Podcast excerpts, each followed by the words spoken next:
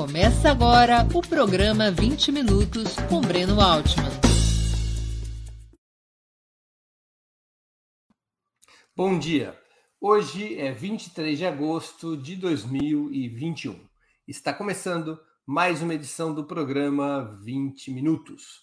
Nosso convidado é o professor e cientista político Daniel Cara.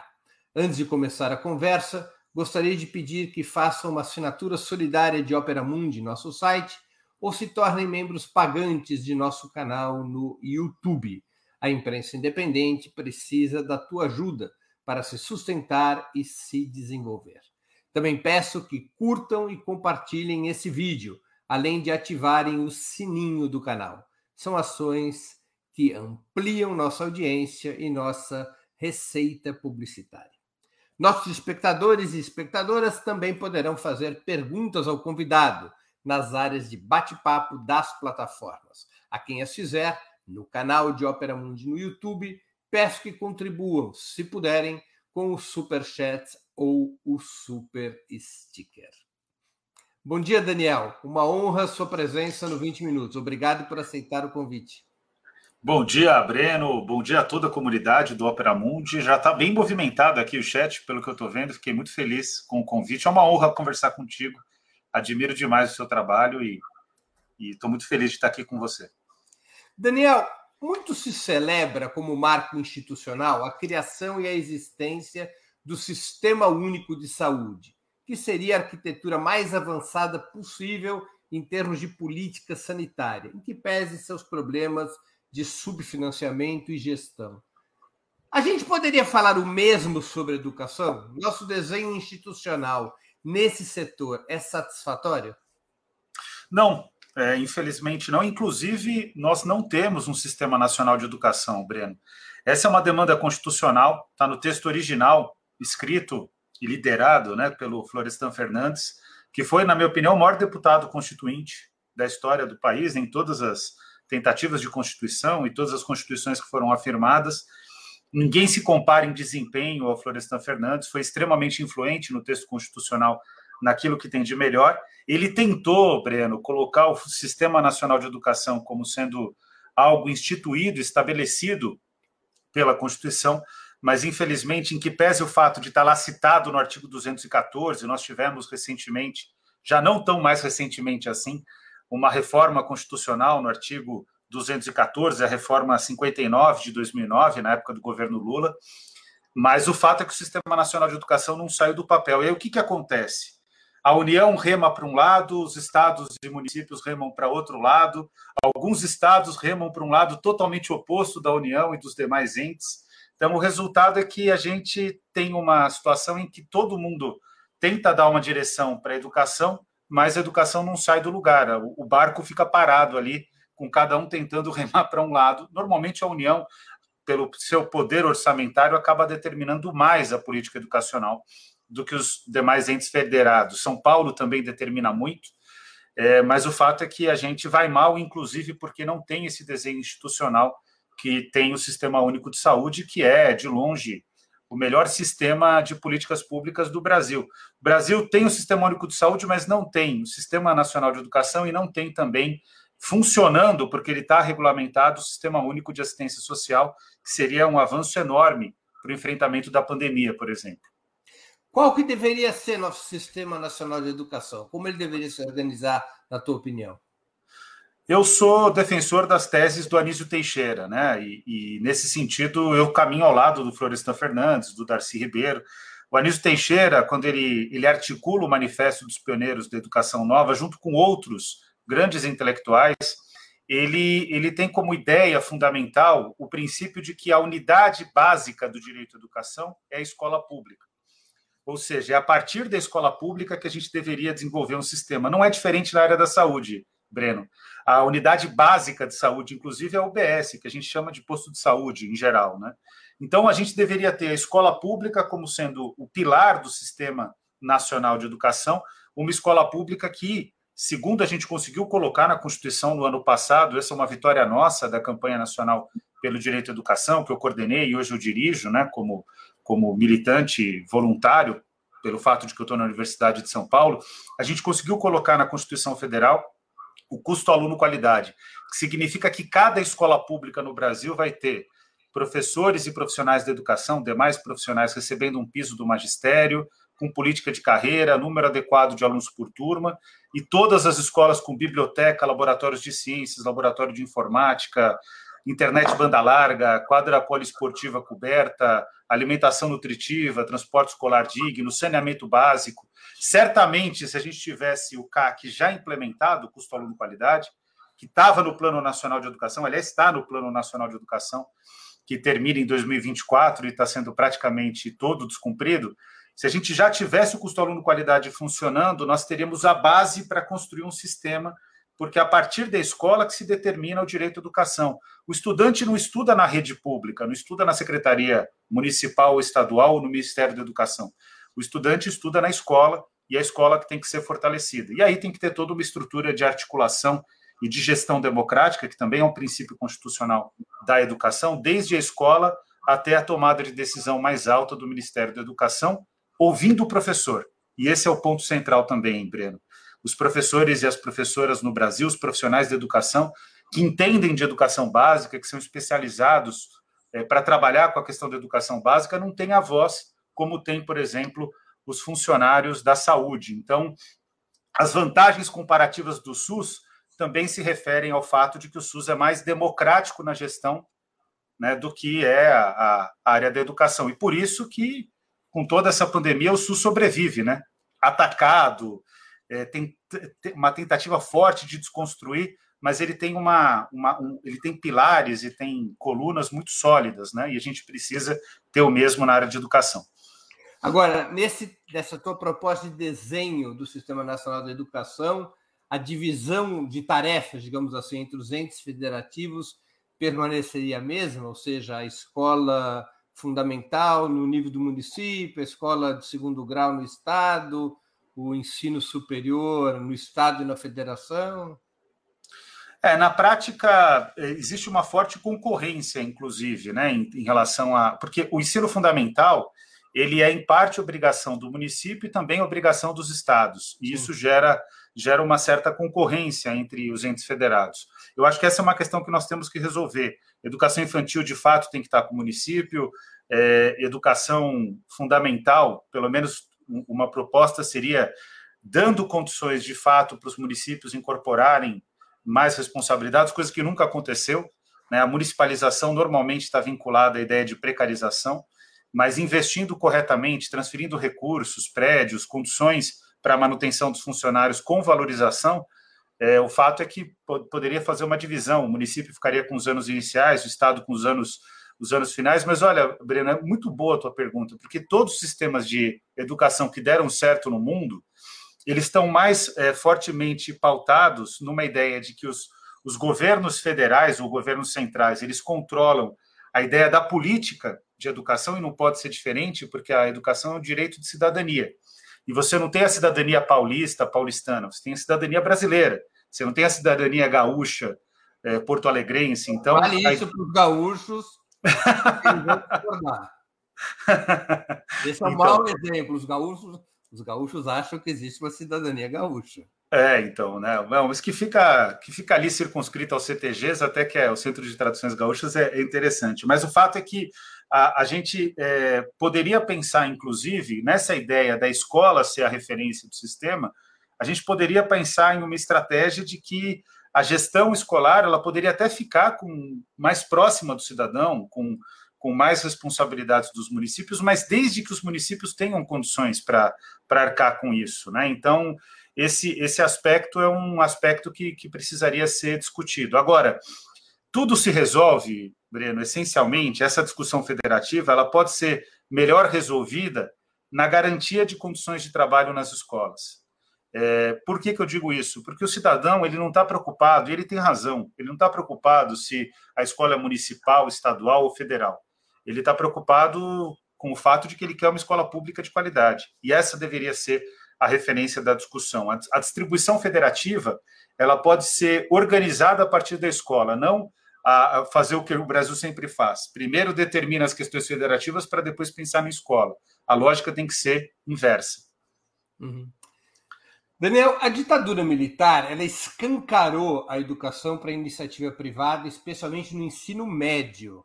Uhum. Os governos pós-redemocratização ampliaram a privatização para o ensino superior, especialmente no, no governo Fernando Henrique Cardoso. As administrações de Lula e Dilma expandiram enormemente as matrículas na educação de terceiro grau, que pulou de 3 milhões e pouco para mais de 8 milhões, com Reúne, ProUni, FIES, permitindo o acesso à classe trabalhadora à faculdade, mas sem mexer no modelo privatista. Aliás, quando terminou o governo Dilma, tinha mais matrículas no ensino superior privado do que quando começou o governo Lula em 2003. Você acha que deveríamos implementar uma reforma desse sistema em um novo governo de esquerda? Ou seja, esse modelo privatista tem que ser desmontado e remontado um sistema de maior peso público? É, essa, essa é uma questão de, de um problema que eu tenho tentado trabalhar nas redes sociais, mas é muito difícil, porque é um problema de reforma educacional de caráter neoliberal, que desde a década de 80 no mundo está sendo elaborada. Os países do norte estão superando, Breno, esse, esse é o aspecto que dói, né? E o Brasil parece que não vê outra alternativa, mesmo em relação a governos de esquerda. A racionalidade neoliberal. No país do norte tem o caso da Finlândia, que mesmo com governos conservadores, ela proíbe o ensino privado. Não é só que. É, ela, ela, ela tem, olha, é a Finlândia é um, é um exemplo espetacular, né? porque ela tem exatamente 0,67% de estabelecimentos privados, porque ela não conseguiu é, resolver esses, né, por uma questão de organização interna, até relacionada às populações é, mais tradicionais, né, que, que têm organizações comunitárias. Então, para eles, Estado é público, aquilo que é estatal é público, né? Então tem uma referência que é, é de fato muito é muito interessante. Como... Você não pode abrir uma escola privada, né, Finlândia? Não, não pode. Essa possibilidade legal. É, a única coisa que existe do que é privado são escolas comunitárias de comunidades sim. tradicionais. Sim, sim. Então é um ótimo exemplo que você traz. Agora, o que, que, o que, que acontece? Essa lógica neoliberal ela não foi rompida pelos governos de esquerda e ela precisa ser rompida. E existe uma alternativa que é uma alternativa que resolve o problema, que é a regulação da qualidade do setor privado. Vou te dar um exemplo, por exemplo. Na meta, na meta do Plano Nacional de Educação de Educação Superior, existe uma, uma determinação lá de que você tem que ter mestres e doutores lecionando na educação superior. O ensino, o ensino público, a educação superior pública, mas já cumpriu isso. Aliás, iniciou o plano em meio ano já tinha cumprido, porque a gente a gente teve um fortalecimento tão grande, falando sobre um mérito, né? Nós tivemos um fortalecimento tão grande da pós-graduação durante os governos do PT e das universidades públicas que, eh, em termos de investimento, né, de retomada do investimento com o Reúne, que foi o programa de reforma das universidades, que a gente conseguiu, Breno, formar muita gente na pós-graduação e está formando. Eu faço parte do programa de pós-graduação da Faculdade de Educação da USP, que é o programa hoje mais democrático do Brasil, teve o maior processo seletivo da história, 50% de cotas, né, para todas as categorias de ação afirmativa. E a gente está fazendo uma revolução na pós-graduação. O problema é que os estabelecimentos privados, o que, que eles estão fazendo, Breno? Eles não contratam, ou eles contratam e demitem, ou eles começam a robotizar o professor. Não sei se você sabe dessa história, eles estão usando robôs e algoritmos para corrigir trabalho, para dar aula, para pagar menos a hora de trabalho do professor. Tem robô que eles misturam, eles fazem todo um sistema de educação à distância que, que a forma como apresenta os vídeos é toda estruturada com, com programas de algoritmo, né? Então é um negócio assustador que não vai formar com qualidade, é só venda de diploma e se tivesse regulação, já ia organizar o, o, o setor privado. Qual é o ponto concreto? Eu gostaria de chegar aqui e dizer: a gente vai estatizar, por exemplo, as universidades, como outros países já fizeram, ou a gente vai é, pensar uma estratégia de uma expansão massiva da educação superior pública. O problema é que isso leva tempo, não é de uma hora para outra. É, tem um processo que tem que ser de transição, não dá para prejudicar o aluno. Então, a regulação é um modelo que já funcionaria. Agora, é uma briga. Eu faço parte de discussões de grupos de trabalho do Instituto Lula, liderados pelo professor Márcio Postman, que pensam essas questões, mas tem outros grupos né, que pensam outras coisas dentro do próprio Partido dos Trabalhadores e do campo da esquerda. Né? Eu não sou afiliado ao Partido dos Trabalhadores, mas tenho uma ótima relação. Agora, a gente convive com uma pluralidade de ideias na esquerda. Tem gente que acha que educação superior de qualidade não é prioridade, a prioridade é investimento em infraestrutura, então a educação privada superior ela cumpre a função de uma qualificação de baixa qualidade no mercado de trabalho. Eu penso diferente. E aí é uma disputa, né? É uma, uma disputa de concepção. Agora, para o Brasil se desenvolver efetivamente, precisa produzir ciência. E precisa produzir ciência sob critérios nacionais, como a China faz. A China faz, ela produz ciência, Breno, desde a educação básica. E, e, e os critérios de referência da China não são os rankings, é, que hoje até saiu é, o, o, ranking, um dos rankings que é um dos mais famosos, que mostra que os Estados Unidos domina, mas todas as referências são produções em inglês. Enquanto eles vão fazendo isso, a China vai rompendo ah, fronteiras. E o, é, e o, registro de patentes. É, Exato. É. é um truque que os americanos usam há 150 anos. Exatamente. Exatamente. Agora, então, esse é o caminho que a gente tem que romper. Esse é o caminho que a gente tem que romper. Agora, por exemplo, você acha que o novo governo de esquerda deveria ter metas de expansão do ensino superior público? Nós temos no Plano Nacional de Educação, já está legal, já está instituído, né? E, e são metas, inclusive, que daria, vai para dar em números mais fáceis, porque aí tem os critérios técnicos, né? A gente teria que criar é, pelo menos 2 milhões de matrículas públicas desde a saída da, da presidenta Dilma, né? aliás, uma das últimas ações da presidenta Dilma foi criar universidades, né? Desde a saída dela com o golpe de 2016, e é importante que se diga, as pessoas ficam perguntando quando vai acontecer o golpe. O, o primeir, a primeira fase do golpe já aconteceu, foi 2016. 2018 foi um aprofundamento eleitoral, com legitimidade eleitoral do golpe. Né? Então, a gente já está sob, sob os efeitos do golpe tentando sair dessa situação. Né? É, o fato é que é, a gente precisaria criar 2 milhões de matrículas públicas e não criou nada nesse, nesse período, né?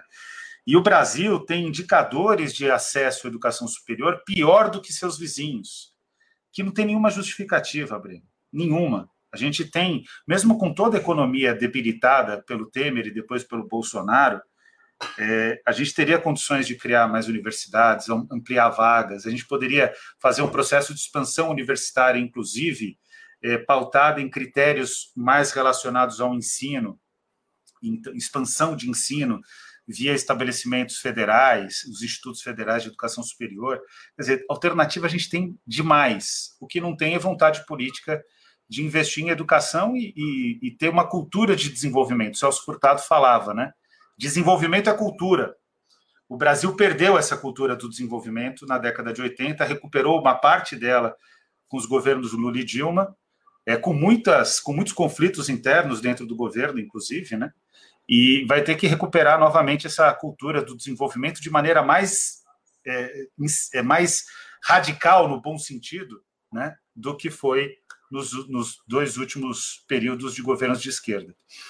Do, dos três grandes programas educacionais dos governos Lula e Dilma, o Reúne expandiu a universidade pública, é um programa que conta com muita, muito apoio. Né?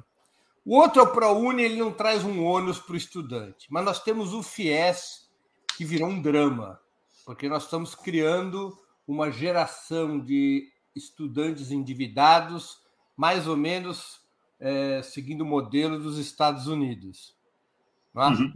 É um modelo é, no qual a educação é de baixa qualidade no ensino superior privado, se comparado com a escola pública, e o grau de endividamento dos estudantes começa a ser aterrorizante. Como é que sai dessa armadilha, Daniel? Olha, o que está acontecendo no caso do FIES é, é, a mesma coisa que. Mas é com uma justificativa correta, plausível, é a mesma coisa do que está acontecendo com, com os times de futebol recorrentemente, né? Que existe o perdão da dívida. É, porque se sabe que é uma dívida impossível de ser paga.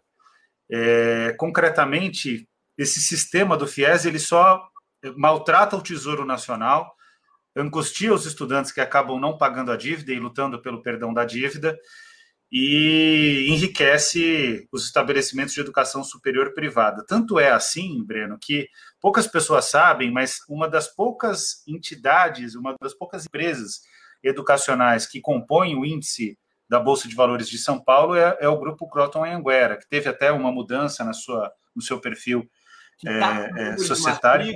Que alcança, que o transforma no maior grupo privado do mundo, né? Exatamente. E eu tive, por exemplo, eu tive numa época, é, eu não fui para o evento no Catar, porque eu discordo da, da forma como se faz a política educacional no Catar, mas tem uma grande articulação é, no Catar que envolve o debate sobre a área de educação, Organização das Nações Unidas, Sistema ONU, é, Banco Mundial, etc. E eu normalmente tinha uma relação com esse grupo que era uma relação crítica. Chegou uma hora que se tornou impossível ter uma relação com o grupo, porque não dá para trabalhar junto com quem elimina imigrante e, e da, do, do, processo educacional e tem extremo machismo em relação às mulheres, né?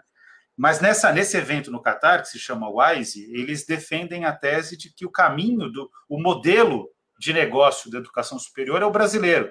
Mas por quê? Porque eles são todos investidores, Breno. Eles têm que tirar o. Eles têm que sair da, da, da, dependência do petróleo e fazer com que o petróleo, o dinheiro que eles acumularam com gás natural, no caso do Catar, que ele se transforme em, em ações em outras áreas. Né? Eles têm que transferir a, a, a geração de riqueza deles para outras áreas, porque o petróleo está é, é, tá ainda muito distante de estar com os dias contados, mas a gente já está vivendo uma mudança do perfil energético do mundo. E é isso, o, o Brasil é um modelo de especulação para a educação superior privada extremamente lucrativo, é isso que eu quero dizer. É, eles consideram que é um dos, dos melhores negócios do mundo. É claro que isso foi travado porque o Brasil parou de crescer, e aí o FIES tem tido uma série de reformas para diminuir a bomba relógio orçamentária que ele é. Hoje, o Brasil gasta quase tanto com FIES, em termos de dívida, ele tem uma dívida ativa do FIES quase equivalente ao que ele investe por ano em educação superior pública de qualidade. Olha só a contradição. Né? É, tem uma pergunta de um espectador nosso que eu queria te Sim. passar, Daniel. O Tiago Fernandes pergunta. Daniel, cara, é possível pensar numa educação 100% pública no longo prazo e retirar das garras das empresas privadas o futuro do país? O Brasil tem uma oportunidade em relação a isso, que é uma oportunidade de caminho suave, inclusive. O Brasil é um dos países que, isso é por um, por um motivo ruim, mas que a gente pode saber lidar com a crise de maneira inteligente. O Brasil ele vive um dos processos de maior envelhecimento da população. A população brasileira tem uma, uma renovação é, de populacional é, com nascimento de, de bebês muito baixa. A gente só a, a gente estava à frente só da China, hoje a gente está atrás da China também, entre os países que são analisados. Isso significa que o Brasil é um país que envelhece rapidamente. E aí, por conta desse envelhecimento, a demanda por, por, por estabelecimentos educacionais é uma demanda que tende a ser decrescente. Então, a gente teria como é, estruturar uma boa base de estabelecimentos públicos de qualidade e, ao longo do tempo, ir mantendo esses estabelecimentos, isso vai esgotando a demanda privada por, por novos negócios, né? E, ao mesmo tempo, a gente vai ter a chance de, com os estabelecimentos públicos, fazer algo fundamental, que é a educação de jovens e adultos. Ou seja, vai dar para tratar das duas pontas do sistema, das duas grandes demandas, né? A demanda por educação, que é considerada no fluxo normal, né? Ou, ou e é um termo completamente equivocado, mas está convencionado no debate brasileiro. A educação, entre aspas, bem entre aspas, porque o tema é ruim, na idade certa, não existe idade certa para educação, mas é fazer o ensino fundamental, o ensino médio e, e, educação infantil até os 17 anos, depois ingressar na universidade, concluir até os 24. Então, vai dar para fazer isso somando com a educação de jovens e adultos. O Brasil tem chances, eh, Breno, de, de, pela educação, ciência e tecnologia, se reestruturar. A questão é que precisa tomar uma, uma decisão política e precisa fazer o que a China, o que a Coreia do Sul, o que a Finlândia, enfim, o que outros países fizeram. E se a gente for falar aqui com toda sinceridade, o desafio chinês era infinitamente superior ao brasileiro, né? O desafio sul-coreano também, que era o país mais pobre, o segundo país mais pobre do mundo, a Coreia do Sul, logo depois da Guerra das Coreias. Então, é, tem alternativa. A questão concreta é a qualidade dos governantes. Né? Esse é um tema que, por incrível que pareça, também é educacional. Certamente. Nos tempos atuais, então. É, agora, você fala da escola, da escola pública como unidade básica do sistema. É, eu vou fazer uma referência de uma outra situação. Eu sei que é difícil de comparar, mas Na educação soviética, por muitos anos tido como o modelo mais é, exuberante da educação básica do mundo, Aí, mesmo a União Soviética sendo um país gigantesco, muito maior que o Brasil, mais, que não só tinha mais estados, tinha o número de repúblicas da União Soviética era quase o número de estados brasileiros. A escola básica era de ciclo único, tirando o ensino infantil, a creche, você entrava numa escola e ficava naquela escola todo o seu ciclo educacional. É? E só saía para ir para um instituto técnico superior ou para ir para uma universidade. Esse modelo da escola de ciclo único, ele é um modelo que poderia ser incorporado como unidade básica de um sistema nacional de educação aqui no Brasil? O modelo de ciclo único, ele, é, ele poderia. É, o que é interessante no caso, no caso soviético é que a União Soviética ela produziu a melhor pedagogia é, da, da história. Aliás, processos revolucionários produzem boas pedagogias. Então, aconteceu na Revolução Francesa, com a reforma do Condorcet, aconteceu com a, com a Revolução Gloriosa, e olha só, Breno, que interessante, todos os filósofos utilitaristas, é, Hume, Locke, é, Locke não é necessário, não dá para enquadrá-lo assim, de maneira dura no utilitarismo, mas uh, Hobbes, todos eles também eram educadores, né? Então, Revolução Gloriosa Inglesa e na Revolução Russa, nós tivemos uma, uma grande profusão de grandes autores, em, em especial Vygotsky, que é, a influência desses autores ela, ela determina um sistema de ensino de qualidade. A solução está mesmo menos relacionada ao ciclo, mas, mas mais relacionada à produção de uma boa pedagogia. No caso do Brasil, a gente teve no século XX duas grandes oportunidades. O, o Anísio Teixeira, que propunha uma estruturação do sistema educacional brasileiro, e o Paulo Freire, que apresentou uma pedagogia. Se os dois fossem utilizados, e olha que curioso, foram utilizados na Finlândia, os dois, e são estudados na Finlândia, certamente a gente estaria num outro patamar. E vou dizer aqui com toda clareza: a gente não teria médico que receita cloroquina, a gente não teria um presidente como o Bolsonaro. Então, por que, que as revoluções, Revolução Cubana, inclusive, a mais recente, né? Por que, que as revoluções elas criam grandes pedagogias? Porque o projeto de educação tem que estar relacionado ao projeto de país.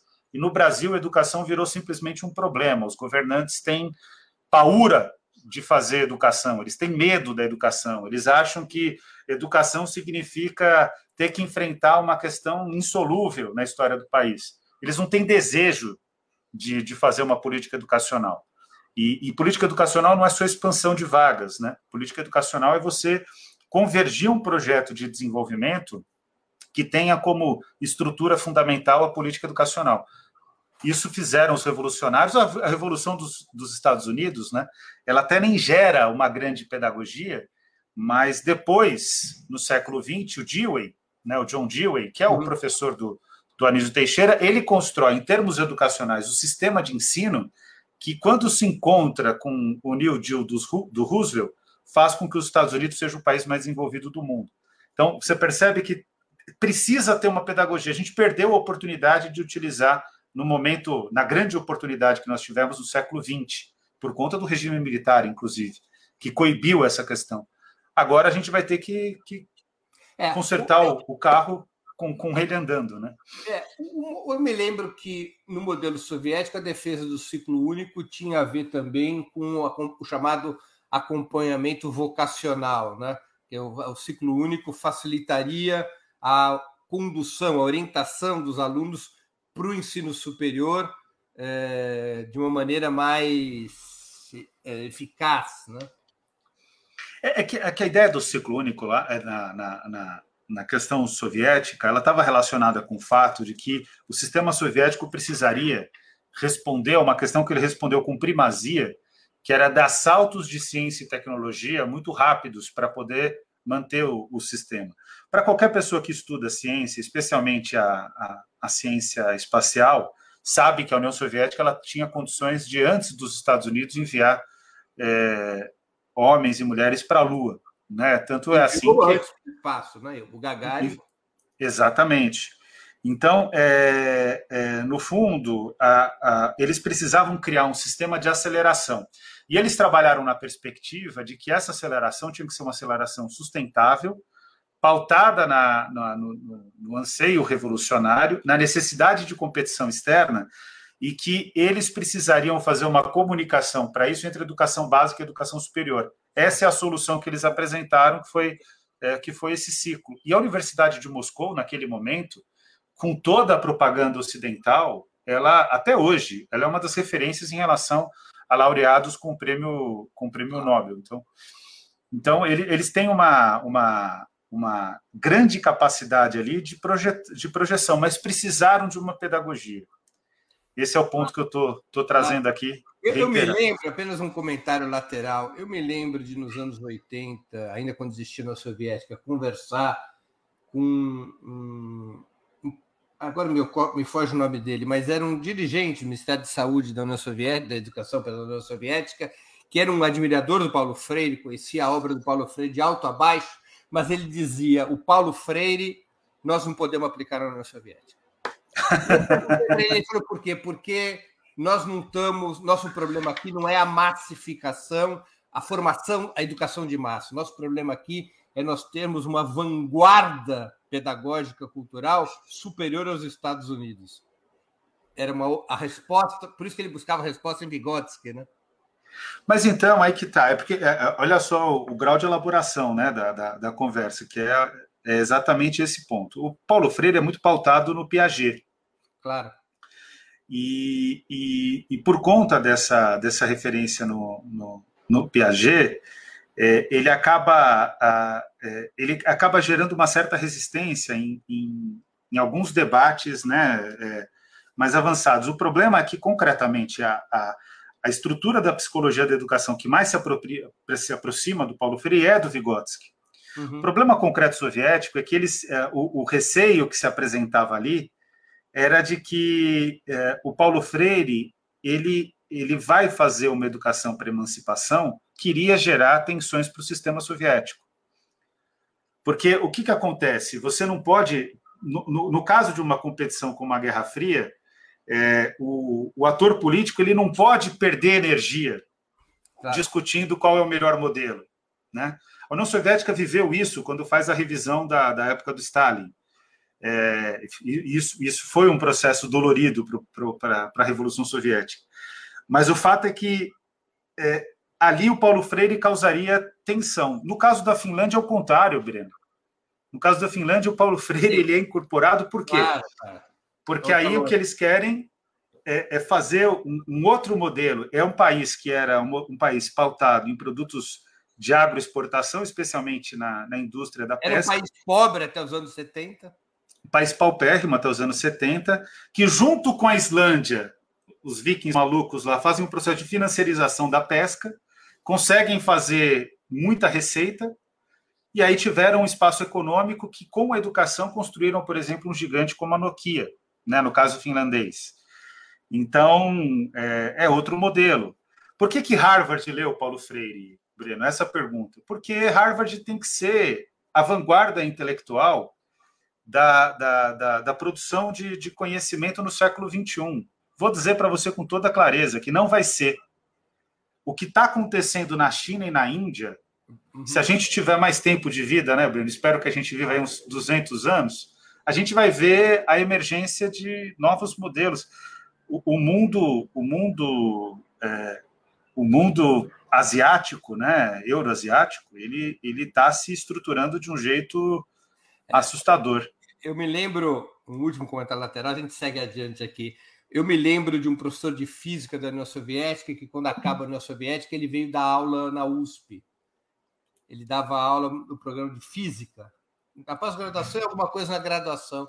E uma vez eu fui entrevistá-lo eu perguntei qual a comparação que o senhor faz entre a Faculdade de Física da USP e o ensino de Física da Universidade de Moscou. Ele era uma pessoa muito educada, muito reservada, mas ali, depois de um certo tempo, ele falou: Olha, deixa eu falar uma coisa, mas não veja isso como uma ofensa, porque eu sei como é que é o processo histórico. O que se ensina na graduação da Física da USP, na União Soviética, era matéria de segundo grau. Não, eu vou dizer para você mais. Era é... matéria de segundo grau. É, o mundo todo, por exemplo, leciona, leciona cálculo. Eu tive cálculo no ensino médio. ah. porque eu fiz colegial técnico, né, no Centro Paula Souza, mas quando o Centro uhum. Paula Souza era 14 escolas, eram. Uhum. Eu, eu, faz, eu, eu, fui fazer a prova da FUVEST, para mim foi muito tranquilo, porque eu já estava preparado, eu já tinha passado por um vestibulinho pesado, né? Uhum. Mas no mundo todo, cálculo é, é matéria do segundo do, do ensino médio, né? Do, do, que a gente chama de educação secundária no mundo, né? É, é, algoritmo, por exemplo, é também um, um, uma disciplina ou é um conteúdo da, da do, do, ensino médio. É, ainda assim, Breno, e esse é o aspecto da maravilha do Brasil. Entre os programadores do mundo, a gente está ali disputando as três primeiras posições, ou as cinco primeiras posições. Até porque a gente porque... tem massa crítica, né? Tem massa crítica e tem muita gente, né? E, e, tem muita, muita gente boa, né? Mas olha, a gente tem é, China, Rússia, Índia, Brasil, e aí fica ali os, os países que são, já na minha opinião, uma continuidade do Estado chinês em termos de influência, Vietnã, Singapura, Indonésia, que começam a disputar ali o quinto lugar. Eu falo de programação porque é a área que eu me formei no colegial técnico, embora eu, eu ame a programação mais do que ela me ama, o fato é que eu acompanho a, a, a, a indústria de software, né? E a gente está ali disputando. Se bota dinheiro, rapaz, a gente pode chegar rapidamente aqui para pegar os três aqui e talvez a disputar primeiro e segundo lugar. É só ver o desempenho dos estudantes brasileiros na, na, nas, nas, nas Olimpíadas Internacionais. É impressionante. Impressionante. Sem investimento. Olimpíada Matemática, Matemática. E aluno de escola pública, né? Então. Daniel, deixa eu fazer uma outra pergunta, mudando um pouco de assunto e ficando na mesma pauta. O ex-governador Leonel Brizola, entre os anos 80 e 90, propôs e implementou no Rio de Janeiro um novo sistema de ensino médio, os chamados Centros Integrados de Educação Pública, mais conhecido como CIEPs. Candidato a presidente, ele defendeu a federalização desse sistema, de que, se eleito presidente, ele criaria, ao longo de quatro anos, se não me engano, 5 mil CIEPs. Qual é a tua avaliação sobre essa proposta para resolver a difícil situação do ensino médio brasileiro? Olha, eu tenho, eu tenho uma admiração enorme pelo Brizola e, e talvez, é, se a gente fizer aqui um julgamento correto, a escola técnica, a escola técnica federal, a escola técnica federal, o Centro Paula Souza, é uma espécie de CIEP para o ensino médio. O uhum. CIEP era, é, o CIEP estava mais próximo até do regime soviético, né? É, é uma grande construção do Darcy Ribeiro, pautada no programa, no plano de construções escolares do, do Anísio Teixeira. O Anísio Teixeira faz um plano não implementado, Darcy Ribeiro constrói a UNB junto com Anísio Teixeira e leva essa ideia adiante no Rio de Janeiro. É, os colégios militares, em que pese a terrível doutrina militar, mas os colégios das forças militares, né, da, da, do Exército, da Marinha, da Aeronáutica, especialmente do Exército, especialmente do Rio de Janeiro, os do Rio Grande do Sul, o de Brasília, eles também têm uma, não em termos pedagógicos, mas em termos de composição da, da do, do, estabelecimento, também tem essas condições. Ou seja, o sonho do Brizola ele, ele é mais fácil de ser realizado do que as pessoas pensam. Eu, eu tive uma vez uma conversa é, com, com brisolistas das antigas, infelizmente alguns deles, inclusive, faleceram recentemente, e, e, eles diziam: olha, a gente tem que pegar o dinheiro do pré-sal e colocar na educação básica para fazer CIEP. E eu vou te dizer, Breno, o governo Lula, com, com as escolas técnicas, quase fez isso. Problema é que a escola técnica era só para o ensino médio, a gente precisaria de uma escola para toda a educação básica. É, então, isso não só é factível, como é fácil de fazer. O, o, eu vou pegar aqui, se a gente pegasse aqui, por exemplo, analisasse as melhores escolas públicas brasileiras, elas estariam à frente nessas avaliações internacionais, que são muito ruins, mas que só pra, servem para comparação. As escolas técnicas estaduais de São Paulo, as escolas técnicas federais, eh, os colégios militares não, porque o problema é de pedagogia, pedagogia de má qualidade. Mas a gente estaria à frente dos países mais desenvolvidos, a gente estaria em primeiro lugar em alguns casos. Quer dizer, é claro que a gente está comparando uma média de um país com uma escola brasileira mas significa. Exato, mas significa que modelo a gente tem, né? O que precisa é ter um bom projeto pedagógico e precisa ter condições, escolas com condições adequadas. Quando a gente debateu custo aluno qualidade, veio essas fundações empresariais, esse, essas instituições que atrapalham a educação, todas elas vinculadas a bancos, dizendo: olha, é, biblioteca não gera aluno leitor. E aí a gente ganhou o debate no Senado quando eu viro para representante dessa, dessas instituições e falo: então quer dizer que a falta de livro vai gerar leitura. É claro que biblioteca não, não gera aluno leitor é, em termos de massa, mas o fato de ter biblioteca é o primeiro passo para gerar aluno leitor. A falta de livro não vai gerar aluno leitor. Olha só a tua estante, aliás, belíssimos móveis que você tem aí. Muito bom gosto. Mas olha só a sua estante, cheia de livro. Eu estou cheio de livro aqui, quer dizer, livro, é, a leitura é parte da, da, do processo de construção cultural, de ampliação de repertório. Então, é, a gente tem que tomar é, decisões e são decisões urgentes. Só que aí eu quero, quero reiterar aqui, você vai um pouco, pela, pelas suas perguntas, é, de certa maneira, é, leva a discussão a esse, a esse ponto também, né? Nós não tivemos nos governos de esquerda, e você, bem franco, com exceção da prefeitura do PT do Olívio Dutra, da prefeitura do PT do Edmilson Rodrigues, agora novamente eleito para ser prefeito PSOL, de né? Belém. Agora ele, tá, agora ele, está no PSOL. Isso, isso. Da prefeitura da Luiz Erundina aqui com Paulo Freire, é, enfim. Agora, Margarida Maria Salomão, juiz de fora, governadora Fátima Bezerra, é, na, no Rio Grande do Norte. Fora raras exceções da esquerda, nós não tivemos gestões fortes de esquerda. Diadema, né, foi muito forte também. Os céus da Marta. Os céus da Marta é, são excelentes, mas é uma ilha, né? É uma ilha de acerto pedagógico e de projeto educacional. As gestões da Marta, elas não se comparam ao que foi a gestão do Paulo Freire. A gestão, a gestão da Haddad também não, aqui na Prefeitura de São Paulo. É, até porque os secretários não eram do nosso campo, do campo de quem acredita de fato na educação. O, o Chalita não é uma pessoa que pensa em educação. Ele, ele, ele pensa em quase autoajuda, né? Com todo respeito ao Chalita, é uma pessoa super simpática, mas não, não, é, do, não é do ramo, né? Efetivamente. E, e, e os outros secretários, e, e, foi a melhor parte da gestão, hein? Foi melhor do que o César Calegari. Então a gente tem que ter, tem que ter clareza de que é, precisa ter um projeto sólido de educação. Olívio Dutra foi revolucionário. Diadema teve várias gestões excelentes. É, Fátima Bezerra, Margarida, Luiz Erundina, com Paulo Freire, mas aí também aí era brincadeira, né? Não tinha como dar errado. Erundina e Paulo Freire é uma dupla muito, muito forte. Né? Agora, deixa eu te perguntar uma, uma, uma questão. Você acha é, que num programa de educação de um novo governo de esquerda, esse elemento que vai além da escola técnica, esse elemento de trazer a ideia do CIEPS, ou inspirado na ideia do CIEPS, a ideia de criar um ensino federal médio com esse tipo de estrutura, que vai além da própria educação, né? porque o CIEPS tinha equipamento esportivo pleno, né? o que também ajudava a resolver o problema da a questão da massificação do esporte. Né? E da cultura. Você acha que o governo federal deveria assumir o compromisso com, com a construção de escolas integrais do tipo CIEPS pelo país, de caráter federalizado? Eu acho que essa, essa, essa construção ela é, é extremamente importante, extremamente interessante. É, é, o caminho do custo aluno qualidade. Para simplificar, a nossa, assim, a, a nossa visão de, de, de, massificar um sistema. O custo aluno qualidade é, é, é, convergente ao CIEPS, né? porque ele, ele é inspirado no, ou dialoga com, com o projeto do Anísio Teixeira.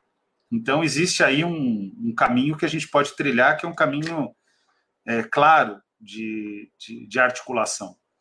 É, o que eu vejo é, concretamente nesse, nesse processo é que aí vai precisar ter muita vontade política, Breno, porque o governo federal vai ter que colocar mais recursos na educação básica. E a educação a básica. A pública brasileira tem problema de subfinanciamento? Tem, tem. Hoje a educação pública, pública básica ela tem 232 bilhões de reais, somando o esforço da, da, dos municípios, dos estados e um pouquinho da União, bem pouquinho da União, que a União contribui com muito pouco. É, a gente precisaria de pelo menos mais 50 bilhões de reais.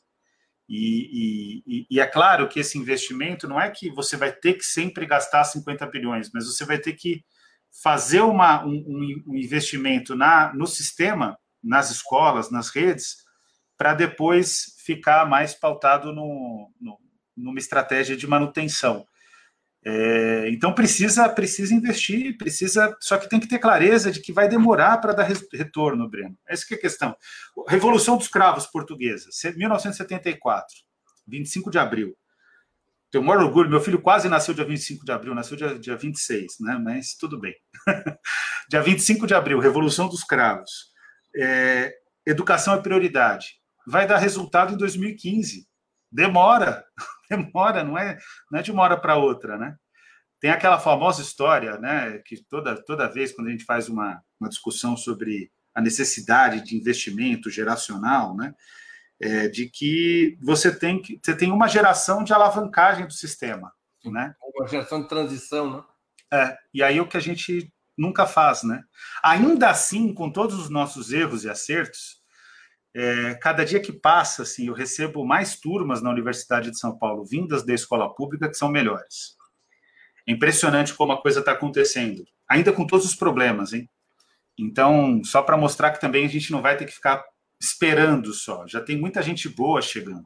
A política de cotas está fazendo uma revolução silenciosa na universidade e que já é democratizante. Então, as coisas vão se acelerar. Só que precisa ter clareza e projeto, né? Tem que tem que ter, tem que ter é, um projeto de desenvolvimento. A educação ela tem que estar dentro do processo de estruturação da soberania brasileira. Agora, Daniel, o outro lado da moeda, você acha possível trazer a classe média de volta à escola pública, como era a lógica até os anos 70? Eu acho que tá acontecendo. A política de cotas vai estimular muito isso, né? É, aos poucos está acontecendo. O que acontece é nós temos um problema concreto que é o ensino fundamental anos finais, que é o antigo ginásio na nossa época, né? É, é, hoje que seria do, do, do sexto ao, ao, nono ano. É, na nossa época era do quinto ao oitavo ano.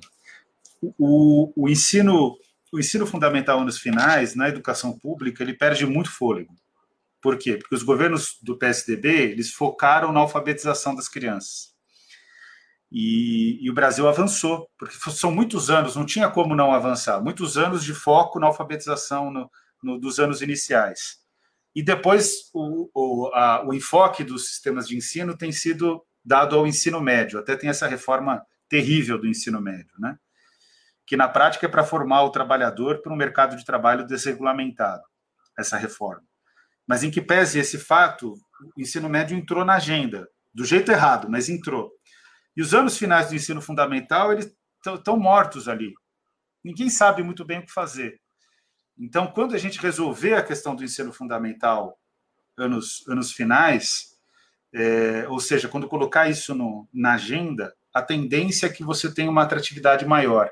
Porque o que, que vai acontecer, Breno? Se a gente conseguir manter o piso do magistério, e conseguir implementar o custo aluno qualidade, a distância entre a escola pública e a escola particular vai ser muito pequena. Quase que imediatamente, em pouquíssimo tempo, vai ser pequena. E aí a gente vai ter. Qualidade. Em termos de qualidade, porque o professor é o mesmo. O professor da educação, estou falando em nível nacional. Claro. Na cidade de São Paulo, nas capitais, você tem uma distorção, porque as escolas privadas de elite, que são umas 15, 16, elas pagam muito melhor o professor. Pagam mais o professor de, de educação básica da escola privada do que o professor universitário, por exemplo. Claro, claro. E eu não vejo isso um problema. É, é só que, que é, é, para você ter esses professores na escola pública, eles precisariam receber muito mais, né? Então, o, o, mas no resto do Brasil o professor é o mesmo, né? E, e, e ele, ele com o piso do magistério, ele vai tendo perspectiva de vida. Se tiver política de carreira, uma escola adequada, que tem material pedagógico, tem biblioteca, laboratórios, aí a gente vai, vai reduzindo as distâncias. Né? Daniel, como resolver o problema da formação dos professores? Digo, da formação permanente dos professores. Isso devia ser uma tarefa federal? A formação, eu defendo a, a, tese, é até interessante você perguntar isso, né? Na, nas formulações dos partidos de esquerda que eu tenho participado, eu participo de várias formulações de vários partidos, né? É, do nosso campo. É, e não tenho nenhum problema em dizer do nosso campo, porque eu, de fato, estou no campo que luta por justiça social, nem vejo o sentido de estar em outro.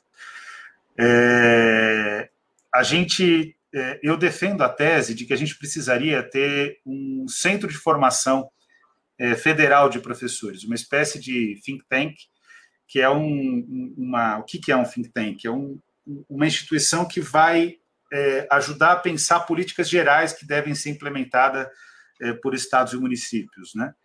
E eu acho, inclusive, que o nome desse centro de formação deveria ser Paulo Freire. Para não dizer que a ideia é minha, exclusivamente minha, é diferente do modelo sul-coreano, mas isso tem algo parecido na Coreia do Sul, tem algo parecido na Finlândia. É, curiosamente, na Coreia do Sul, você tem o ministro da Educação e o, o, presidente do Instituto de Formação de Professores. Né? São os dois cargos mais importantes da educação e que são entre os mais importantes da, da própria Coreia do Sul. É, na Finlândia, é, é quase a mesma coisa, né? não é um centro tão sólido institucionalizado quanto o sul-coreano, mas você tem ali é, instituições de Estado que pensam a formação de professores. Acho que a gente deveria seguir seguir esse exemplo. E, na minha opinião, esse centro de formação, ele inclusive deveria é, ter um, um, uma estratégia de envolver um forte debate pedagógico. Então, vai ter que ter gente especializada na pedagogia russa, vai ter que ter gente especializada na pedagogia do Piaget, na pedagogia do Paulo Freire, tem que ser multidisciplinar, com múltiplas visões e precisa estar relacionado a um projeto de desenvolvimento. O problema, Breno, é que o Brasil abandonou o planejamento. Você pega, por exemplo, um técnico do IPEA, Instituto de Pesquisa Econômica Aplicada brasileiro, ele está sedento por debater planejamento, mas ele tem que ficar discutindo estratégias gerencialistas de como resolver problemas pontuais. Então a gente deixa de pensar o macro para ficar pensando no micro, né? Eu estou quase defendendo que o Brasil ele tem que ter ambições chinesas. A gente tem que ter ambição de, é, de, de, ser a referência do hemisfério sul, né? Que é uma área que a gente, o hemisfério sul ele está quicando para alguém chutar a bola. Quer dizer, não não faz sentido a gente é, ficar sempre referenciado no norte eu não estou falando nenhuma novidade também. A, a, política externa do Celso Amorim era isso. Foi a maior política externa da história do Brasil. Né? Não sei você que é especialista na área, se você concorda. Mas para mim, que sou, que sou um, um, um curioso apenas, né? É, naquele momento a gente tinha ambição, tinha vontade de, de representar, a gente queria fazer aliança com os vizinhos e carregar um processo de desenvolvimento é, sul-americano. Eu fui representante em 2008 com da sociedade civil na cúpula dos presidentes, e foi a primeira atividade do, do Raul Castro, e internacional, foi em Salvador, foi nas cercanias de Salvador, mas a cúpula se, se dizia em Salvador. E, e, e eu fui lá para discutir, como sociedade civil, estratégia de desenvolvimento do continente. Olha só como era a nossa economia. Então, a educação tem que atender a isso, né? Tem que atender a um país que seja justo, próspero e sustentável. É, tem uma pergunta da Cecília MB, ela contribuiu com o Superchat, uma pergunta interessante. Daniel, qual a contribuição do Anísio Teixeira? Bom, em termos teóricos, né, Cecília, infelizmente, é, em termos é, de implementação, algumas iniciativas como como o CAC, que inspira, é inspirado no Anísio Teixeira, como o CIEPS, né? Mas o Anísio Teixeira, a grande questão que ele traz é a seguinte: a escola pública tem que ser a máquina da democracia da justiça social, ela tem que ser escola de todos. É, Para que ela cumpra com esse, com esse papel, tem que ser uma escola é, com, que, que propicia uma experiência substantiva para os estudantes. Isso significa, é, essencialmente, essa experiência substantiva significa garantir que os estudantes não tenham só as disciplinas tradicionais, mas que as disciplinas tradicionais elas sejam trabalhadas como projetos para a resolução de problemas. Então você não vai aprender equação de segundo grau. Você vai aprender o que que a educação de segundo grau te ajuda a resolver um problema. E, e a escola não pode ser só, é, ela tem que estar pautada, não pode ser só as disciplinas tradicionais, ela tem que estar pautada em todo o processo de apropriação de cultura. Então, a escola tem que ter artes, tem que ter esportes, tem que ter valores, tem que ter é, ciências, é, tem que discutir todos os temas que são de interesse da sociedade, tem que ser uma escola viva e tem que ser uma escola que amplie repertório. E essa é a, a, a, visão que, que o Anísio Teixeira converge com todas as escolas novistas do mundo, especialmente com Joe Dewey, que é o, o grande pai da, da, da, da, escola nova. O Dewey foi o maior pedagogo do século XX, da primeira metade do século XX. O Paulo Freire é o maior pedagogo da segunda metade do século XX. O Anísio Teixeira é uma, na minha opinião, até em relação ao Dewey, tem muitos aspectos em termos de, de administração do sistema, de estruturação do sistema, que ele avança mais do que o Dewey, né? Olha só a chance que a gente perde de não implementar o pensamento desse intelectual. Né? Você acha que deveriam ser feitas novas mudanças no currículo básico da educação brasileira?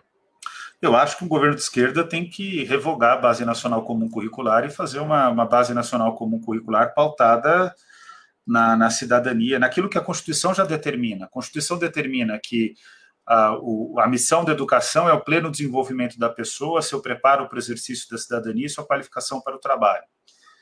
A Base Nacional Comum Curricular, que foi aprovada no governo Temer, ela é um texto que forma um indivíduo neoliberal.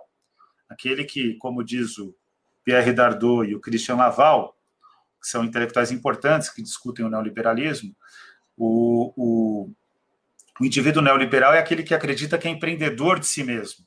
É, é o, é o, o, o, o trabalhador é, que não compreende a exploração, por exemplo, dos aplicativos, né? É, a gente tem que avançar nesse sentido, tem que avançar no sentido de ter uma, uma estrutura curricular que gere consciência, que gere aquilo que o Paulo Freire fala na pedagogia do oprimido, né? Aliás, nem é o Paulo Freire, é o Hernani Fiore, faz uma tradução perfeita no prefácio do Pedagogia do Oprimido, ele vai dizer o seguinte, que o desafio da pedagogia é fazer com que cada pessoa aprenda a dizer sua própria palavra. Então, esse é o caminho que eu acho que a gente tem que, tem que trilhar. As pessoas têm que ter a capacidade de dizer a própria palavra. Né? Então, esse é o, esse é o, o, o, o desafio. Ou seja, o que, que é dizer a própria palavra? É ter a capacidade de ler o mundo e ter força para expressar a sua visão de mundo. Né? Então, esse é o caminho que precisa ser trilhado. Mas isso também, olha, vou dizer, o Paulo Freire escreveu, o Hernani interpretou, mas é congruente com o que o Rousseau escreveu, com o que o Erasmo de Roterdã escreveu, com o que Vygotsky escreveu, e por aí vai, né? a pedagogia ela, ela, é muito convergente, né, a teoria pedagógica. Daniel, além de incentivar um programa é, de, de, unidades educacionais como o, o, parecido com o do CIEPS, que outro tipo de política você acha que deveria ser adotada em termos de reforma do ensino médio por um governo de esquerda?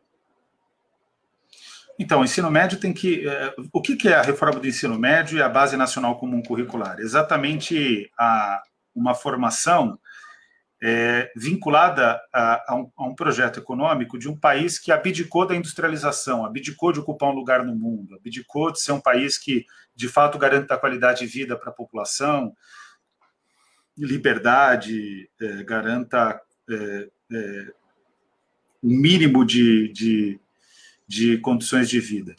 É, a reforma do, do, ensino médio, ela, ela é um crime, inclusive a democratização da educação. Por quê? Porque, imagina, Breno, o seguinte, é, a escola vai decidir quais itinerários formativos ela vai ofertar. A escola vai decidir. E a rede vai decidir junto com a escola. Então, se você tem um secretário estadual de educação e responsável como Rocieli Soares, você não tem nenhuma garantia que no Jardim Ângela, falar de uma região que eu trabalho, no Jardim Ângela, aqui na periferia sul de São Paulo, você não tem nenhuma garantia de que, por exemplo, o itinerário de ciências da natureza vai ser ofertado. Não vai ter médico no Jardim Ângela. Você não vai ter nenhuma garantia de que ciências da natureza vai ser ofertada. Não vai ter engenheiro. Ah, vai ter matemática, mas matemática só não vai dar arquiteto. Então, é, no fundo, a, a reforma do ensino médio ela é uma estratégia de combate a toda a democratização que a gente vinha construindo. Inclusive, atenta à política de cotas. Ela, ela, ela, ela procura travar a política de cotas. Não, inclusive com eliminação curricular, porque a proposta de eliminar filosofia, de é outras ciências críticas, né? Outra, outras ciências vinculadas ao pensamento crítico, é aberta. Né? Exato, e olha, eu vou te dizer, eu coloquei nesses dias aí, acho que foi no sábado, foi na noite do sábado no Twitter, que as pessoas precisam entender que lecionar só é, matemática, português e ciências, a reforma do ensino médio nem vai ofertar tudo isso, é, e, e, não, e não trabalhar a questão do pensamento crítico da médico que receita cloroquina. Eu dei o exemplo brasileiro, mas a gente podia dizer aqui, Breno, que dá o, o, o médico nazista também. Pensamento crítico, as pessoas pensam que pensamento crítico. Aí teve um monte de jornalista, inclusive um jornalista que depois me mandou um trabalho interessante da, da Ilustrada. Ele, ele trabalha para a Ilustríssima da Folha, aliás, na minha época era Ilustrada. É, e, e, eu não tenho muito mais paciência de ler Folha de São Paulo, vou ser bem franco aqui contigo, porque caiu muito a qualidade do jornal. Né? Eu leio algumas pessoas, etc. Mas é, ele, ele pega e fala assim: não, mas os médicos cloroquiners, eles defendem uma visão científica marginal. Eu falei, ah, mas a vida não é só ciência, a vida também é filosofia. Né? As pessoas têm que, têm que compreender de que esse discurso é, da ciência pela ciência, ele pode ser, é, que é um discurso que tão pouco é científico, né, Breno? Claro. É, ele pode ser utilizado para cometer inúmeros, inúmeras atrocidades, e foi assim no nazifascismo. Então, a gente tem que ter, tem que ter clareza de que. ao negacionismo não pode ser o cientificismo. Perfeito, perfeito, exatamente isso. Então, o que, que a gente tem que trilhar um caminho? Tem que trilhar um caminho de redescoberta da filosofia. Aí eu vou dizer uma coisa aqui que dói, né? Quem tenta fazer isso e não faz isso, mas fa fala que faz, porque em, cega, em terra de, de cego, quem diz que tem olho é rei, né? Totalmente politicamente incorreta essa frase, esse ditado, mas meu avô vivia repetindo. É, o fato é que quem diz que faz isso e não faz nada disso, mas pelo menos se vende dessa maneira, uma retomada da, da filosofia é um astrólogo irresponsável chamado Olavo de Carvalho. Como a gente não tem, por exemplo, não dá para nosso campo, o campo que luta por justiça social, e vou repetir aqui, né, as pessoas dizem, ah, você é professor universitário, é servidor público, não pode dizer que você é de esquerda. Pelo contrário, eu, como, como uma pessoa honesta, eu tenho que dizer claramente qual é a minha visão de mundo. Na né? Paulo Freire falava isso, né? Que nenhum professor pode aniquilar o pensamento do aluno, mas nenhum professor tem o direito de negar a sua visão de mundo. Ele tem que assumir sua visão de mundo, inclusive para que a relação seja horizontal. E eu, tô, eu, eu sou do, do, do, campo da esquerda, e falta no nosso campo essa retomada da discussão filosófica. Por exemplo, você, não você dá. acha que as políticas educacionais de esquerda elas foram nos últimos 20 ou 30 anos excessivamente produtivistas, ou seja, baseada na criação de vagas e não na qualidade do ensino, inclusive do ensino crítico? Eu, eu tive uma, uma reunião com o ministro da Educação do governo Dilma uma pessoa que eu gosto muito, inclusive, eu não vou falar o nome para não cometer uma indiscrição. Mas ele chegou para mim e falou assim: Olha, eu estou como Lenin. Para mim não importa muito qual é a estratégia, o que importa é criar vaga. Estava é, defendendo o Pronatec. Eu falei: Olha, você não leu, me desculpa, com todo, todo respeito e, e, e carinho, inclusive, que eu tenho pelo ministro, né? É, eu falei: Olha, me desculpa, mas você sequer leu Lenin e você não entende nada de criar vaga. Criar vaga, o que, que é o problema que ele tentava resolver com o Pronatec? A gente vive o mal no Brasil, que é o mal do, do, da renda média. A renda média é um inferno, Breno. Porque renda média é o seguinte: qualquer país que faz uma indústria de manufatura básica, ele alcança a renda média. O Brasil já superou essa fase há muito tempo, está voltando para ela, está regredindo. Então aí você faz lá molho de tomate, já te dá a renda média. Só que para você fazer um celular, você tem que ter uma curva de, de, de, de complexidade econômica abissal, que a gente estava alcançando, Breno. Olha que loucura. A Lava Jato é um negócio asqueroso, porque ela destruiu essa, essa, essa, esse início de uma tentativa de complexidade econômica, especialmente com a indústria naval, com a, com a indústria petroquímica. A gente estava começando a entrar nessa curva, meu amigo. A gente abandonou tudo, perdeu tudo por conta da, da, do, da loucura é, e, na minha opinião, também da, intervenção externa aqui. Né? Porque quem achar que, que é, não tem é, é, é minimamente ingênuo. Né? Aliás, não é minimamente, não é bastante ingênuo. Mas o fato é que é, a gente não pode só criar vaga, a gente tem que ter projeto. Só que esse país é tão maravilhoso que, mesmo quando não tem projeto, a, você cria a vaga e a coisa meio que acontece sozinha. É, não, não no grau suficiente, mas acontece em bastante sentido sozinho. Vou te dar alguns exemplos. O Brasil já teve várias vezes para ser líder em nanotecnologia. Uhum. E é o trabalho, é trabalho de meia dúzia de professores de um conjunto de universidades espalhados pelo Brasil. Eu vou em encontro da SBPC, rapaz, é o negócio mais maluco que existe, porque você vai em encontro da SBPC, de repente você vê que os caras estão fazendo sem nenhum tipo de apoio de patente, de desenvolvimento de pesquisa aplicada. Você vai ver que os caras estão discutindo a, a, o, o aspecto científico mais avançado do debate mundial. Quem que decodificou o coronavírus? do DNA do coronavírus, uma pesquisadora daqui da Universidade de São Paulo, do Hospital das Clínicas, que nem tem todo o apoio de, de ciência.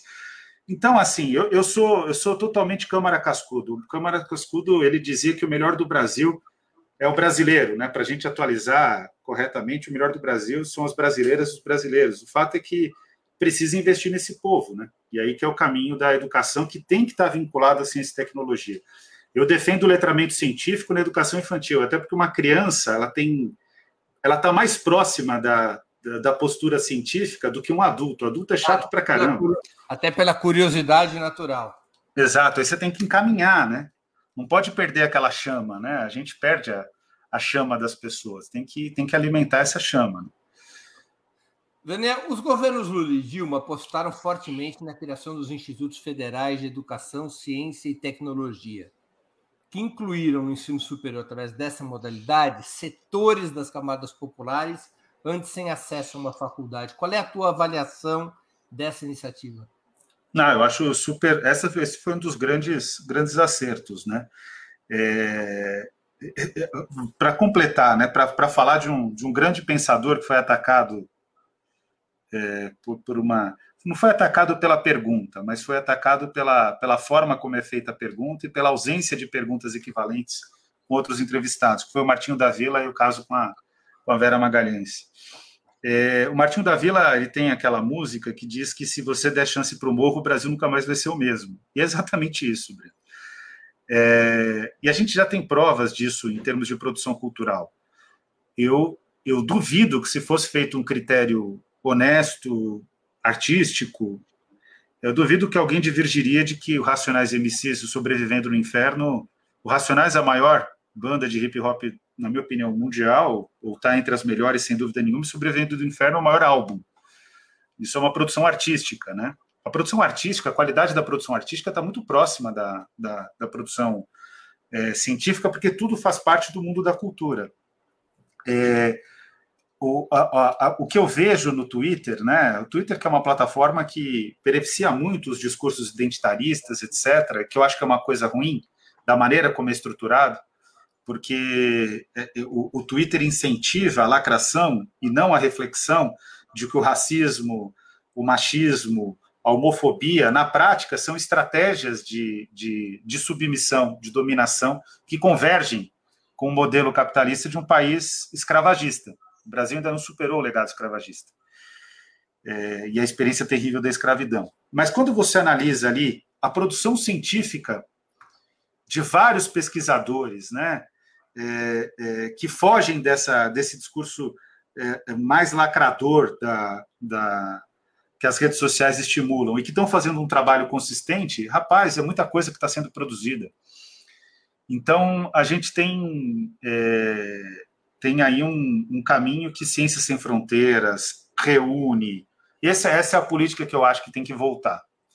Se você me perguntar o que, que você reproduziria, repetiria nos governos Lula e Dilma, reúne, é, Ciências Sem Fronteiras, eu acho que teve uma questão do Ciências Sem Fronteiras que, com esse ministro, ele acertou nesse caso, para dar, dar um reconhecimento a ele, é, quando ele, ele, ele tentou várias vezes estruturar um, uma massificação de cursos de idiomas, que essa é uma, esse é um caminho que a gente precisa trilhar.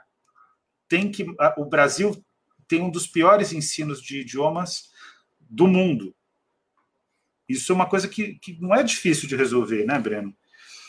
E, e a gente tem que enfrentar, quer dizer, tem, o, o povo brasileiro tem que falar português, espanhol e inglês. E se a gente falar essas três línguas, a gente tem articulação regional, falando espanhol, e a gente tem articulação mundial falando inglês, e tem que falar. E tem que falar bem falado, quer dizer, tem que. Então, é tudo aquilo que, que a gente puder fazer no sentido de tornar o Brasil um povo que pode expressar uma mensagem mais internacionalizada, a gente ganha em vantagens comparativas, né? Então, é, enfim, eu, eu aposto nesse caminho e, e, a presidenta Dilma, especialmente a Dilma nesse caso, porque foi, foi Ciência Sem Fronteiras nasce no governo Dilma, né? Hum. A Dilma que é muito criticada, muito vilimpediada, enfim, por muitos motivos, né? Todos eles péssimos, né? injustos. Mas a Dilma acertou nesse, nesse sentido, né? As pessoas ficavam com uma coisa comezinha, assim, ah, mas porque o aluno foi para o Ciências Sem Fronteiras e não entregou o que ele tinha que entregar. É, isso, é, isso é exceção, quer dizer, a, a, regra, claro que o sistema pode ser melhorado, a política pode ser é, melhorada, mas, pô, o que ela trouxe de resultado, cara, foi, é, foi uma maravilha, né? Claro. Não, é, é, é, fato isso. Ela trouxe uma, uma possibilidade que o país nunca tinha tido. Nunca tinha tido. E, e, e você vê, né? Olha, Brasil, coisa... quando tinha contato com a, com a, formação educacional no exterior, era para ir e nunca mais voltar. Exato. Eram os brasileiros que, que iam morar nos países em que buscavam formação é, educacional. Nunca mais voltavam para o país. Mas a gente está tendo uma, uma fuga de cérebros grave, viu? Agora sim, né? Depois de 16 começou. Porque a lógica do Ciência Sem Fronteira era um bumerangue, né? Era um bumerangue. Voltava. Agora é, não. É que o Temer acabou, assim, eu eu eu é, eu tô entre entre aqueles que acham que o governo Temer é tão nefasto quanto o Bolsonaro, né? É, o Temer ele ele teve ele, ele destruiu ele destruiu a, o horizonte do país, né? O Bolsonaro ele ele ele, ele faz uma destruição interna é, mais abjeta por tudo aquilo que ele é, mas o Temer foi, foi um, um, início nefasto desse golpe, né? E a, e a minha dúvida é, é, é, é, que a gente tem que ter a, a, se a gente tem a compreensão como campo de que a vitória desse golpe ela não vai ser só no nível eleitoral. A eleição ela é um processo importantíssimo de legitimação. Mas eu concordo com o Mujica. O Mujica ele foi naquele documentário que, que que passou no serviço de streaming, ele, ele falava que eles tinham conquistado, no caso uruguaio, mesma coisa que aconteceu com o governo Lula e Dilma, melhoria das condições de vida, mas não tinham avançado na consciência. Eu acho que, num futuro governo de esquerda, para que a gente de fato enterre o golpe, a gente precisa avançar na consciência. Tem que trabalhar a questão da consciência. Não, e todos os grandes projetos de esquerda da história apostaram na educação muito das suas energias. E não apenas na geração de vagas, mas fundamentalmente como instrumento de formação popular. Né? Porque eu acho que teve um erro de avaliação. É, eu mesmo cometi esse erro de avaliação. Eu não sei se foi o, o erro de avaliação dos meus colegas, né?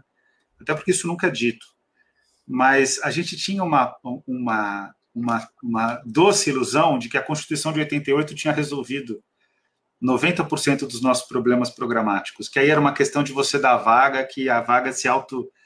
Eh, e eu não nego que a, a, a oportunidade ela resolve muito do nosso problema, mas o fato dela não ter orientação significa que a gente também perde muita energia. Esse é o ponto. A gente fica frágil também a ataques como esse do Bolsonaro.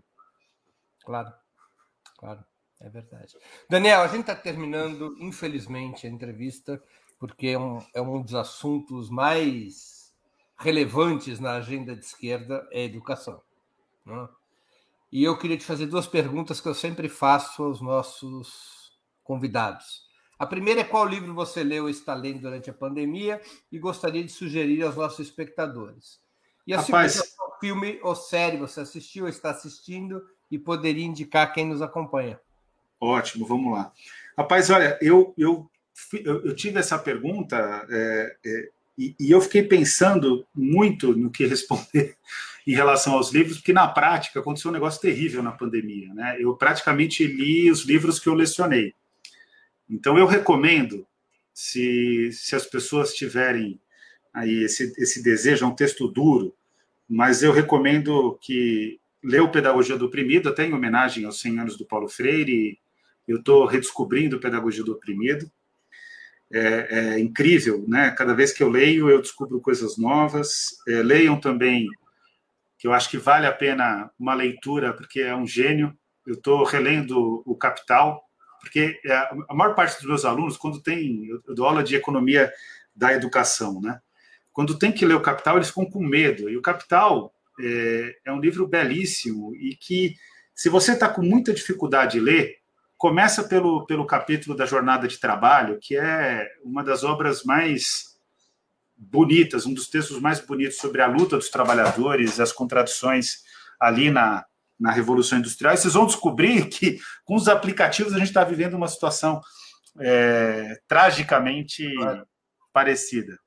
Em relação a filme, um filme que eu gostei muito de assistir foi Viver Duas Vezes, que, que conta a história de um, de um professor é, que é, sofre de, de Alzheimer e, e o Alzheimer é, dá a chance dele encontrar um, um antigo amor, né? Então, reencontrar um antigo amor. Então, é um filme muito bonito, a trilha sonora... Eu assisti é, esse filme, é muito bom. É, e esse é filme é bom para você assistir, inclusive, com família. É e, outro, e a série Atípica, o que eu assisti com meu filho, que é uma série espetacular. Vale a pena. Sobre o que, que é essa série? Essa série é uma série que conta a história desse, desse garoto que tem é, é, autismo. Ah. E, e, a história dele, o, o arco que ele, que ele desenvolve na série é ele se tornar uma pessoa. É, é, é, a luta pela independência dele, né? a construção da independência dele. É uma série gostosa para assistir. E como eu não li nada de literatura, sim, confesso, eu acabei só lendo vários livros né, que, que eu leciono, dois deles eu trouxe aqui, é, relendo, né? Eu, eu, eu recomendo esses dois, essa série, esse filme. Ó, é, é, horrível, porque eu só, eu só indiquei Netflix aí. Da, da próxima eu indico tá outros. Eles, Amazon. Eles vão te pagar uma comissão. Depois indico Amazon e outros aí. Daniel, eu queria agradecer muito pelo teu tempo e por essa conversa extremamente interessante. Obrigado pela oportunidade que você deu aos nossos espectadores e a mim mesmo. Ah, obrigado, cara. Imagina, eu que fiquei muito feliz de, de conversar contigo. Gosto muito do seu trabalho já há muito tempo, né? E tive essa chance de conversar com você. Foi um prazer mandar um abraço para todo mundo aqui do chat também, que foi bem interessante a participação de todo mundo. E quando, quando tiver chance, pode me convidar que eu vou vir aqui com o maior prazer. Boa, Valeu. Boa semana. Valeu, um abração. Encerramos assim mais uma edição do programa 20 Minutos. Voltaremos a nos ver amanhã, terça-feira, 24 de agosto, às 11 horas com mais uma edição do programa 20 Minutos Análise. O tema, a terceira vista morta, eu vou discutir amanhã, é uma exposição que eu farei sobre essa história, da, sobre o esforço de setores da elite do país em buscar um terceiro caminho entre o bolsonarismo e Lula, entre Bolsonaro e Lula. Se isso vai para frente, não vai para frente, que é um elemento importante na conjuntura política que a gente está vivendo. Amanhã, às 11 horas da manhã. Até lá, obrigado pela audiência e um grande abraço. Para assistir novamente esse programa e a outras edições dos programas 20 Minutos, se inscreva no canal do Opera Mundi no YouTube. Curta e compartilhe nossos vídeos. Deixe seus comentários.